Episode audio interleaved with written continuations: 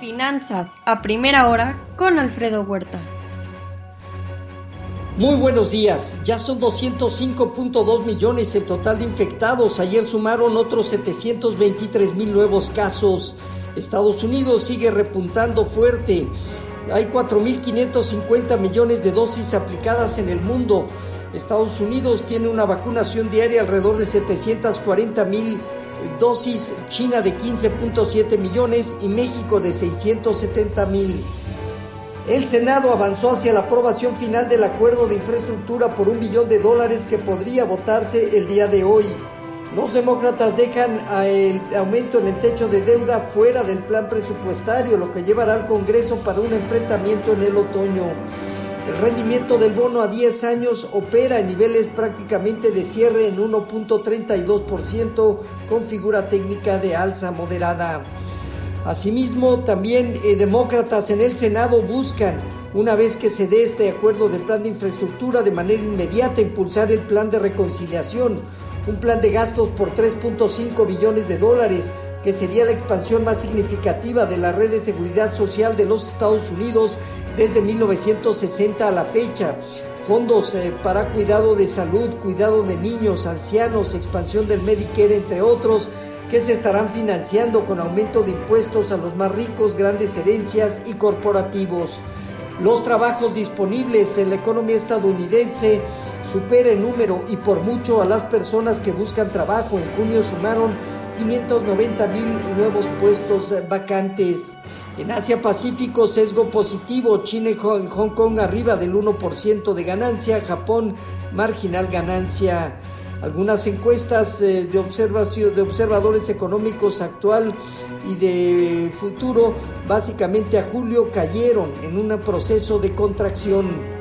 En cuanto a Europa, dominan movimientos mixtos más menos 0.2%, ligeras alzas Francia, Alemania, Italia, negativos marginalmente España y el Financial Times de Londres. En divisas hoy, un índice dólar que avanza 0.1%, el euro en 1.172 pierde el 0.1% y la libra en 1.386 gana el 0.1%. Hoy en materias primas el petróleo avanza cerca del 2%, el WTI en 67.8 dólares eh, después de caídas importantes en agosto. En metales, el oro en 1.731 dólares avanza 0.3%, la plata medio punto porcentual arriba y el cobre 0.7% de ganancia.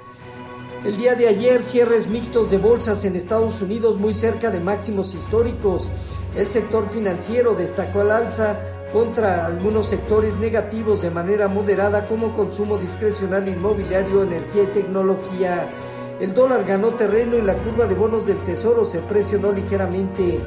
Berkshire Hathaway destaca cuatro acciones en su reporte Apple, American Express, Bank of America, Coca-Cola, entre otros. Así, el Dow Jones parte de los 35.101 unidades y tiene desde luego hacia los 35.650 puntos una zona de prueba, dejando su móvil de 100 observaciones en 34.140 unidades como punto de soporte de corto plazo y de referencia. El Nasdaq en 14.860 puntos tiene desde luego de aquí hasta los 15.000, 15.300 unidades con una resistencia de mayor relevancia y su móvil de 50 observaciones en 14.380 puntos fungirá como soporte de corto plazo. En cuanto en cuanto al Standard Poor's en 4.432 unidades, terminó marginalmente abajo. El rendimiento del bono a 10 años se ubicó en 1.32%. Hoy el informativo se mantiene en niveles similares. En cuanto al tipo de cambio, nuestro mercado terminó en 20.07, observando una presión al alza marginal del 0.1%. Bajo las condiciones actuales, el mercado fortalece zona baja de 19.90 19.80 y arriba de, eh, de 20.20 implicaría esta zona de aquí hasta 20.37.